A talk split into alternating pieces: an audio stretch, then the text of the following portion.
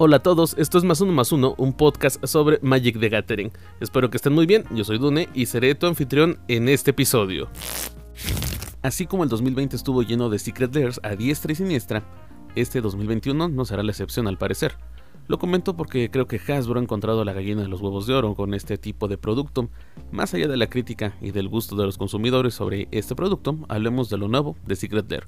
Para eso se presentó hace unas semanas, junto con la noticia de un ban muy esperado, pero eso lo platicaremos más adelante. Dentro del artículo de Wizard of the Coast escrito en su página web nos comparten lo siguiente sobre Smithen Super Drop. El amor está en el aire y no lo decimos solamente por nuestra mezcla propia de perfume y colonia hemos encontrado un gran partido. Las encantadoras cartas de nuestro nuevo super set. Cada set aporta un montón gigantes, cartas de San Valentín, hadas, metal y más gigantes. Echa un vistazo a las cartas y únete a nosotros en secretlair.wizards.com del 12 al 21 de febrero para pedir por anticipado cada set del que te enamores. Y el set con el que empiezan es uno que se llama Fairy Fairy Fairy Rat disponible solo en foil y contiene una Glen Elendra Archmage foil, arte alternativo y sin borde, también un Mist Bean Like foil, Spells Stutter Sprite, Vendilion Clack y todas estas con arte alternativo y la versión sin bordes. El precio, como es foil, 39.99 dólares. Continuamos con el artículo y dicen, ¿crees que son hadas normales? De eso nada. Mientras que la mayoría de las hadas simplemente revolotean, solo estas pueden llegar hasta el cielo. Con una paleta de colores arcoíris espectacular, el estilo de los años 90, cada hada foil destaca por un arte increíble de María Abagnale, Jen Bartel, Ryan González y María Poliakova. ¿No te gusta su estilo? Pues díselo a sus manos, porque sus antenas no te escuchan. Luego seguimos con el siguiente set de Unfathomable Crushing Brutality of Basic Lands, disponible en versiones foil y no foil. Lo que contiene es una planicie, una isla, un pantano, una montaña y un bosque de arte completo.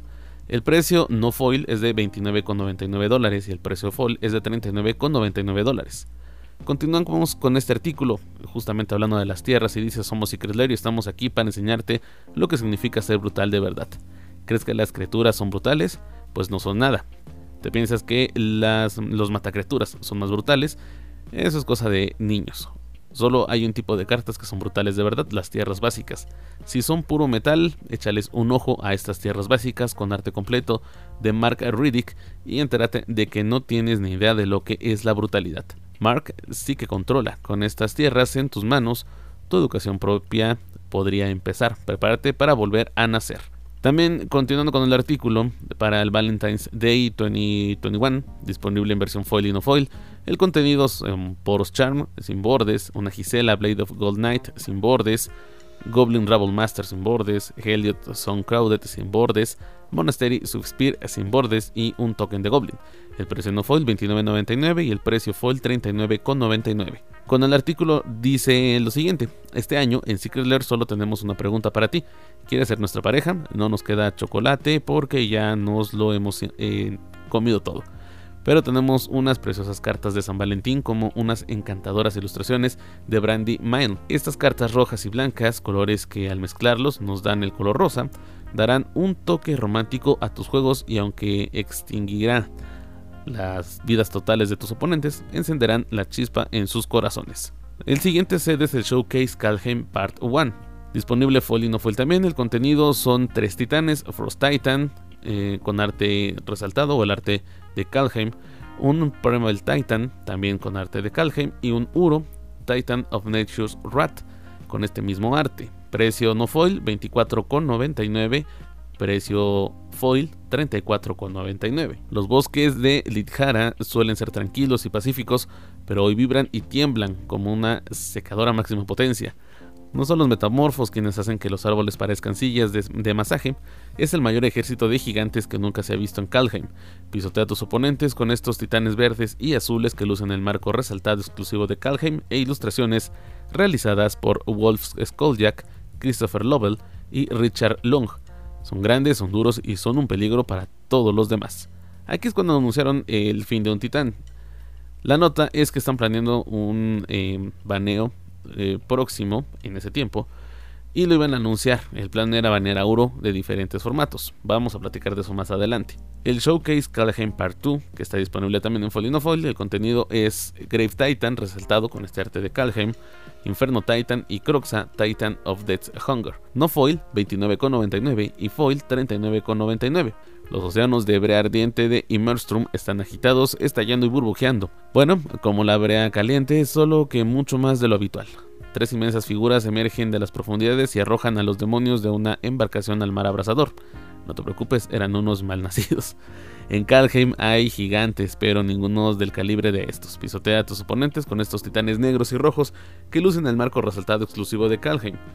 E ilustraciones realizadas por Dizon, God Machine y el dibujante nocturno. Son grandes, son duros y son un peligro para todos los demás. El bundle final que es el Smith en Super Drop tiene un montón de sets que te encantarán. Si tu pasión por Secret Lair no tiene barreras, lo ideal para ti es este set donde vienen todos. Dentro encontrarás una unidad de cada set del Smith en Super Drop, tanto en versión foil como no foil, según corresponda.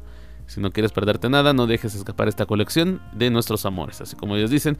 Y el contenido son todas las, eh, todo lo que hemos mencionado, versión foil y no foil. El precio es de 259,91 dólares. Y ahí lo tienes, todo lo nuevo para este Secret Lair. Respecto a los artes, realmente cada uno es hermoso, por decir menos. Lo malo es que en las tierras solo tendrás una copia de cada una y llenar tu deck con todas estas nuevas tierras será algo costoso. Pero al final, como siempre hemos comentado, cada quien que pueda comprarlo lo comprará. Las tierras son realmente brutales, por así decirlos, por el tipo de arte que manejan. Eh, full art en color negro, algo que no había visto antes. Pero que realmente lo único malo es que no vengan más y solo tengas una copia. Es de colección, no es al parecer para que llenes un deck. Pero si lo logras hacer, pues tendrás un deck bastante, bastante diferente. Por otra parte, los artes de las cartas especiales para San Valentín, aunque ya haya pasado para el tiempo que grabé este podcast, son muy tiernas, teniendo a querubines en el arte. El producto sigue siendo para países selectos y en un anuncio dentro del artículo comentan que puede haber demoras en entregarlos. Con la llegada de Calheim a Magic también llega un nuevo metajuego para varios formatos. Hasta ahora el formato más obvio que se ve afectado es estándar. Con la salida de nuevos decks, decks que ya estaban tuvieron un impulso en su estructura, y eso que apenas llevamos una semana o semanas dependiendo de cuando escuches este episodio. Sin lugar a dudas, un nuevo set siempre genera emoción en los jugadores, tanto casuales como competitivos, desde estándar hasta Commander. Un nuevo set siempre nos trae a la mente qué cartas poder usar para estar preparados para cualquier torneo, simplemente para pasar el rato con los amigos. Eso sí, por el momento vía digital. Realmente esperamos que pronto termine todo esto. Regresando al nuevo meta de estándar, resultó realmente sorprendente la llegada de nuevos decks a los primeros lugares y una que otra sorpresa con los nuevos, un nuevo deck que está teniendo mucha popularidad en este fin de semana, ya que se llevaron varios torneos a cabo, desde el Fate to Karma Valentine Invitational, el torneo de CFB Pro Showdown, hasta el torneo de Calheim Championship Qualifier. En varios de estos torneos pudimos ver la popularidad en varios arquetipos de decks. Y con Calheim llegan las tierras nevadas. Me sorprende mucho ver cómo los decks monocolor ahora son decks nevados monocolor. En especial Mono White y Mono Red que han encontrado en la carta de tierra Faceless Haven un gran aliado para la estrategia agresiva dentro de estos decks. También teniendo la entrada a la escena de un nuevo deck control Sultai ahora tiene un digno lugar en el estándar actual. Yorion y Emergent Ultimatum han encontrado un buen lugar en este deck. En serio que va teniendo popularidad, aunque el top 3 refleja otra situación, ya que el primer lugar fue para Gabriel Silva con un mono white agro, el segundo lugar para Ave Corrigan con un mono white agro y también el tercer lugar para eh, Renegade Deck con un Sky Cycling o Boro Cycling o cuatro colores Cycling, bueno, con el nombre que le quieran poner. Increíble que un deck que inició como un meme, por así decirlo, dentro del draft de Ikoria, se ha convertido en un deck versátil para varios jugadores, ya que con las pathways nuevas y la habilidad de ciclo se convierte en un deck difícil de vencer, sin dejar a Lurrus como compañero para este deck. El cuarto lugar fue para Adam Cohen con un Sultai Ultimatum. Del torneo que te estoy hablando es del Kalheim Championship Qualifier. Y para hablarte un poco más acerca de cómo fue el torneo, en la parte del top 8 quedó de la siguiente forma. En los cuartos de final, el número 1, que fue Gabriel Silva con un mono white agro, se enfrentó al número 8, Thierry Rambos con un Sultai Ramp con Jorion como companion. El segundo match fue de Tony Ramis Pascual con un Sultai Ramp con Jorion como companion, en contra de Adam Cohen con el mismo deck. El tercer match, el segundo lugar que fue Alan Hayes con un 4 Color Cycling, con Lurus como companion, se enfrentó contra el número 7, Noriyuki Mori, con un Temura Aventuras con Obosh como companion. Y el último match, que fue el lugar número 3 contra el lugar número 6, Eve Corrigan con un mono white agro contra eh, Davor Detenik con un mono white agro también. Para las semifinales quedaron de la siguiente manera. Eh, Gabriel Silva contra Adam Cohen, en el cual Gabriel Silva había ganado el match anterior un 2-1 y Adam Cohen también un 2-1. En la siguiente semifinal, Alan Hayes, que ganó 2-0 el match previo, se enfrenta contra Eve Corrigan, que también ganó 2-0 el match previo. Para la final llegaron Gabriel Silva, que ganó 2-0 en la semifinal, contra Abe Corrigan, que también ganó 2-0 en su semifinal, y el campeón es Gabriel Silva, que ganó un 2 a 1. Figuraron también Dex como Monored, Nevado, Agro, no sé cómo llamarlo bien, los Dex Grul Aventuras con Isinovos como compañero, Sperdun Fortol, entre otros. Sigue siendo un metajuego sano al parecer y esperamos que así siga por mucho tiempo, ya que no han salido cartas muy poderosas. ¿O tú qué opinas? Para mí quizás podamos ver algo para Yorion ya que va a crecer su popularidad aún más o quizás la serpiente cósmica coma. Al final el tiempo dirá si seguirá algún baneo para estándar que ojalá la empresa, no me refiero a Wizard of the Coast, entiendan que no solo es hacer cartas por hacer, hay que estudiar bien el producto que van a sacar y que hará que los jugadores sigan enganchados con un ambiente sano respecto a los decks para jugar en Magic. ¿Qué deck tienes pensado jugar en estándar? Siendo amante de los decks agro, hay que arreglar con las nuevas cartas los decks que ya tenemos. Eso sí, recuerda comprar en tu tienda local de juegos para apoyarlos y que no haga falta el Magic en nuestra vida. Bueno, para nuestra distracción ante esta pandemia todavía. Y recuerda que tenemos que seguir jugando con una distancia razonable, de preferencia de manera digital. Aprovecho este momento para recordarte que puedes escuchar este episodio o los anteriores en varias plataformas como Anchor FM, Spotify, Apple Podcast, Google Podcast, entre muchas otras. También te recuerdo que tenemos Facebook y Twitter, en ambos encuentras al podcast como arroba más uno más uno podcast. Recuerda que el 1 es el número. Te agradezco tu apoyo y el que escuches cada episodio. Tratamos de mejorar y con tu apoyo lo estamos logrando. Después de esta invitación continuamos con el episodio. Por cierto, también te dejo mi Twitter personal que es arroba dune4f donde comparto mucha información sobre otros temas y otros proyectos de radio que tengo. Ahora es momento de hablar de un ban masivo dentro del juego. Como mencionaba en la parte del Secret Lair, cuando dieron a conocer este producto, también anunciaron un ban para Uro. Titán que ha sido expulsado de estándar desde hace varios meses, pero que en otros formatos seguía siendo el amo y señor. Esto de acuerdo a los estudios de Wizard of the Coast. Ahora es más fácil tener los registros de las cartas, ya que se utiliza todos los torneos digitales para obtener esta información.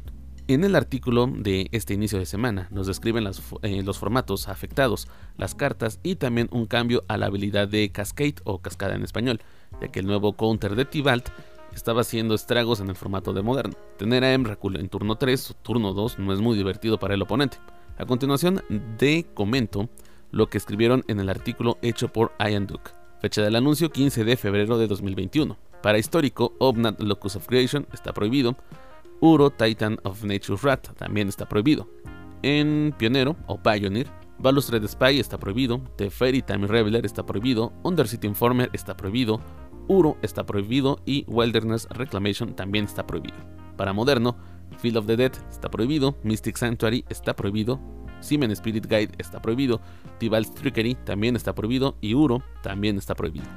En Legacy, el astrolabio de Arkham está prohibido, Dread Horde Arcanist también está prohibido, y Oko Thief of Crown también está prohibido. Y para Vintage, Luro of the Dream Den no está prohibido.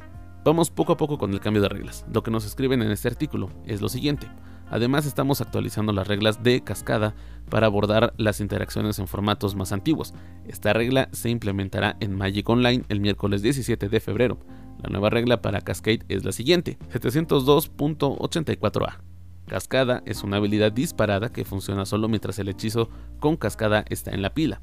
Cascada significa, cuando lanzas este hechizo, exilia las cartas de la parte superior de tu biblioteca hasta que exilies una carta que no sea tierra, cuyo coste de mana convertido sea menor que el coste de mana convertido de este hechizo. Puedes lanzar ese hechizo sin pagar su coste de mana.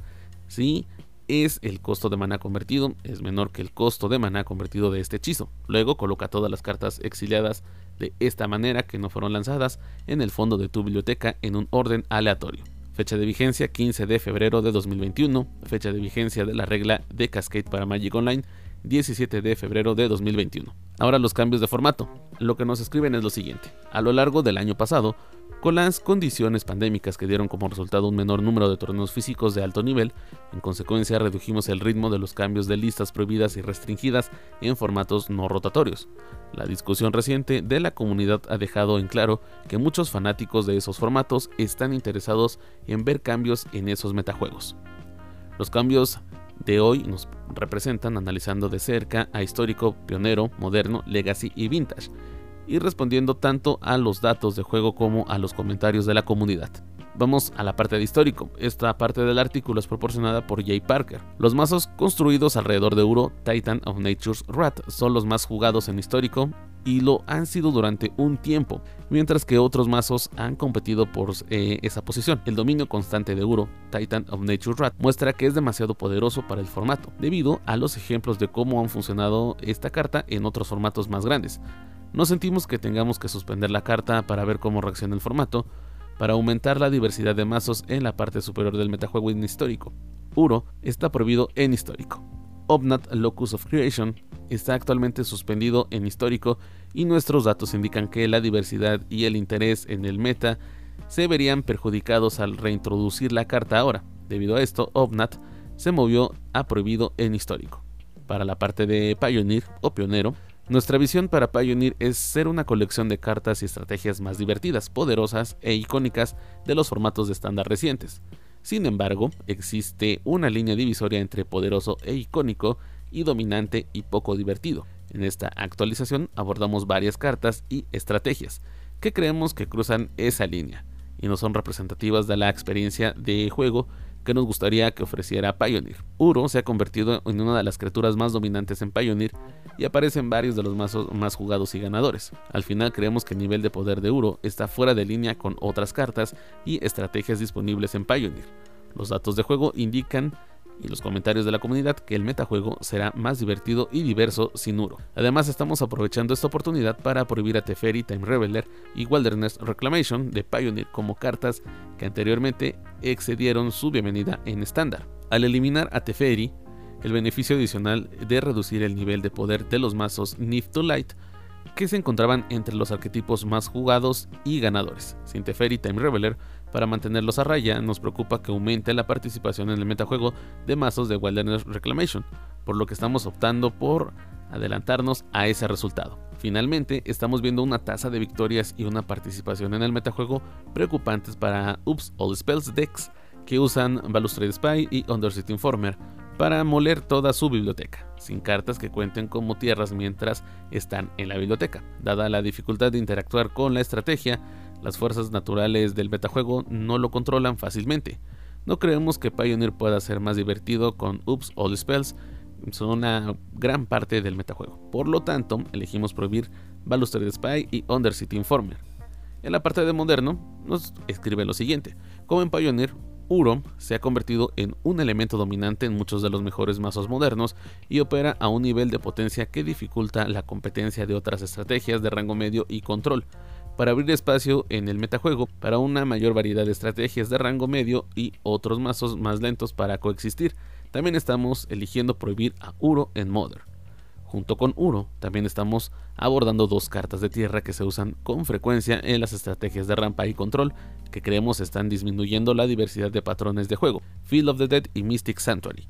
Ambas tierras crean estados de juego repetitivos y no interactivos al final del juego por un costo de construcción de mazos relativamente bajo. Para promover más jugabilidad e interacción de ida y vuelta sobre las condiciones de victoria, elegimos eliminarlas. Simian Spirit Guide es una carta en la que hemos estado pendientes durante algún tiempo como un habilitador que acelera los mazos combinados rápidos. A medida que el grupo de cartas de moderno ha crecido, también lo ha hecho la capacidad de los mazos para ensamblar las primeras combinaciones ganadoras de la mano con algunos ejemplos recientes que incluyen a Oops All Spells, variantes de Charles Burcher y algunas versiones del reciente mazo de Tibalt's Trickery, para ralentizar esa categoría de mazos combinados en su conjunto y darles a los oponentes más tiempo para configurar jugadas interactivas al principio del juego, Simian Spirit Guide está prohibido. Finalmente, si bien ha habido mucha discusión sobre los nuevos mazos de Tibalt's Trickery, en varios formatos, vemos a Modern como el formato en el que esos mazos son únicamente problemáticos a través de la interacción de Tibalt's Trickery, con la habilidad de cascada. Si bien la tasa general de victorias del mazo no ha demostrado ser problemática, creemos que contribuye a que no sean juegos que hacen que Modern sea más divertido de jugar. Como el objetivo de esta actualización es transformar el metajuego en un lugar más divertido, nos preocupa que una presencia continua en el metajuego de los mazos de Tibalt's Trickery funcione en contra de ese objetivo. Por lo tanto, estamos prohibiendo esta carta en moderno. Para Legacy, nos escriben lo siguiente. Si bien el equilibrio no ha parecido problemático en Legacy, hemos escuchado comentarios de la comunidad de que algunas cartas han atraído demasiado la atención para la construcción de mazos y el juego. Oko, Thief of Crumbs, ha demostrado ser poderoso en otros formatos, pero con Legacy, con un nivel de poder generalmente alto, estábamos esperando para ver si se ajustaba al poder promedio del resto del metajuego. Con el tiempo, hemos visto que Oko sigue siendo una presencia importante en el metajuego y contribuye a una menor diversidad con su enorme grupo de cartas. Legacy es un formato que debería ofrecer una enorme variedad de opciones de construcción de mazos y recompensar la construcción y puestas a punto innovadoras de estos mazos. Debido a su poder y flexibilidad, Oko puede proporcionar una respuesta fácil incluso a amenazas y defensas imprevistas, y en general homogeneiza los patrones de juego de una manera que contradice el espíritu del formato, por lo tanto elegimos prohibir a Oko. El astrolabio de Arkham es otra carta que ha, ha contribuido al poder y la consistencia de los mazos de Snowco, Tradicionalmente en Legacy, los constructores de mazos deben tomar decisiones sobre si deben tener fácil acceso a muchos colores o construir una base de mana que sea resistente a interrupciones como Wasteland y Blood Moon. Astrolabio de Arkham permite que las bases de mana tengan una alta flexibilidad de color y una alta resistencia a la negación del mana, que es una parte especialmente importante del metajuego en Legacy. En última instancia, creemos que una clase reducida de mazos no tiene tanta resistencia para que una versión realmente baja es una ventaja, que conduce a una menor diversidad del metajuego. A continuación, Dreadhorde Arcanist ha demostrado ser poderoso y definir el juego de una manera que se suma aún más a las cartas y estrategias que ya estaban entre los más poderosas, como Temur Delver, Sin Okom. Anticipamos que las estrategias de Dreadhorde Arcanist solo se volverán más prominentes. En última instancia, el sentimiento de la comunidad que hemos escuchado es que Dreadhorde Arcanis hace que el juego gire en torno a eso demasiado temprano y que muchos juegos se reducen a si un oponente puede eliminarlo de inmediato. Por lo tanto, optamos por prohibir el Dreadhorde Arcanis en Legacy. Y finalmente también discutimos la prohibición de Uro, pero creemos que su nivel de poder está más en línea con el nivel de poder general en Legacy, en comparación con histórico, pionero y moderno. El listón es alto para lo que los hechizos de 3 y 4 manas deben lograr en Legacy, y creemos que Uro puede coexistir como una opción competitiva pero no dominante. Además, las provisiones de Ocom y Arkham's Astrolabe deberían disminuir significativamente la participación en el metajuego de los mazos existentes en los que Uro se inserta naturalmente.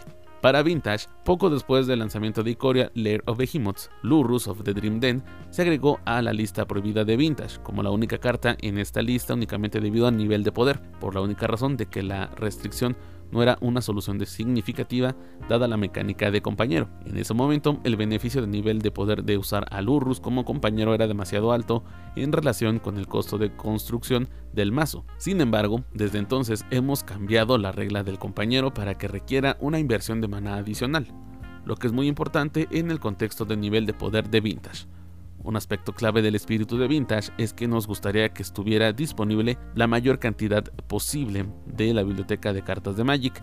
Entonces estamos ejecutando el experimento de desbancar al Urus of Dream Den.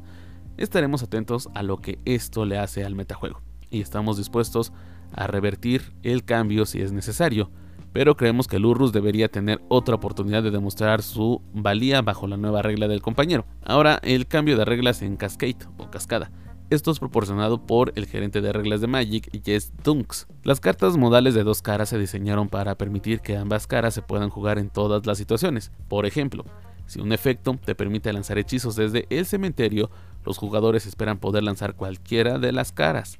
La retroalimentación nos ha demostrado, sin embargo, que en situaciones en las que se mencionan ciertos criterios, poder jugar o lanzar la cara trasera cuando no cumple con esos criterios no es intuitivo. Esta confusión además de poder lanzar hechizos sin pagar sus costos de mana, que no deberías poder hacer. Hace que la habilidad de Cascade sea un problema.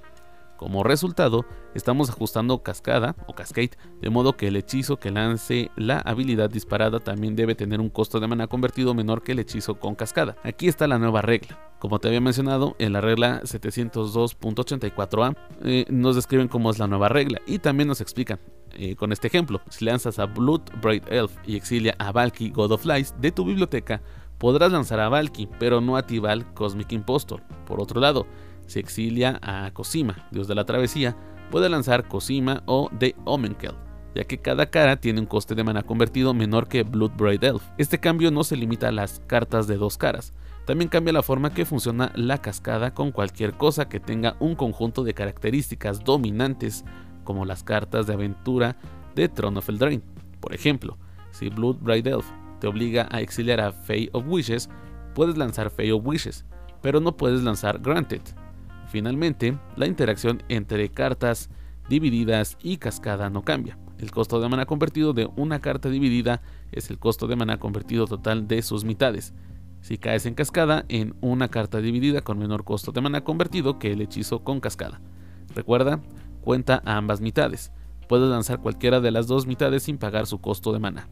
Es preocupante el hecho de que salgan tantas cartas con alto poder, no solo impactando estándar, sino otros formatos, habilidades como Companion que resultaron ser algo sobreexplotado en varios decks y que de acuerdo a Mark Rosewater fue diseñada para divertirse, pero la realidad es que se explotó de más una habilidad. Con esta nueva lista de baneos queda esperar si estándar con Kalheim tendrá alguna carta baneada, o si por fin llegamos a ese punto que hace años en el juego en el que pasaba mucho tiempo entre baneos. Lo triste es que Secret Lair pues puedes adquirir una versión de Uro, pero no podrás jugarla en otros formatos. Y como siempre digo, Commander le da la bienvenida de nuevo. ¿Qué opinas sobre los baneos, sobre el poder de las cartas que saca Wizard of the Coast o Hasbro y sobre la nueva regla de Cascade?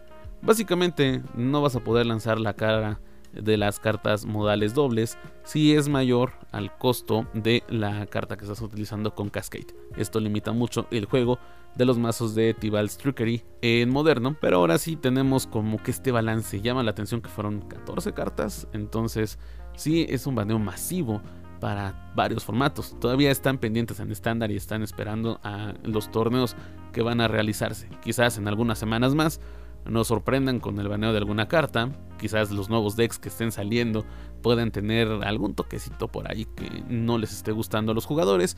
Pero al final, pues solo nos queda esperar y ver los torneos o participar en los torneos que se están realizando de forma digital para comprobar si el poder de las cartas en estándar actualmente está parejo y si es ahora sí un formato que guste jugar y sobre todo que sea un formato que no tenga tantas restricciones como ha sido en el pasado 2020, 2019, 18 y así. ¿Qué opinas acerca de todo esto?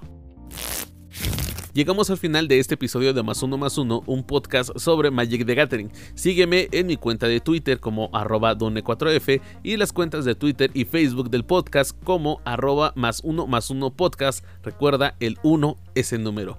Yo soy Dune y nos escuchamos hasta la próxima.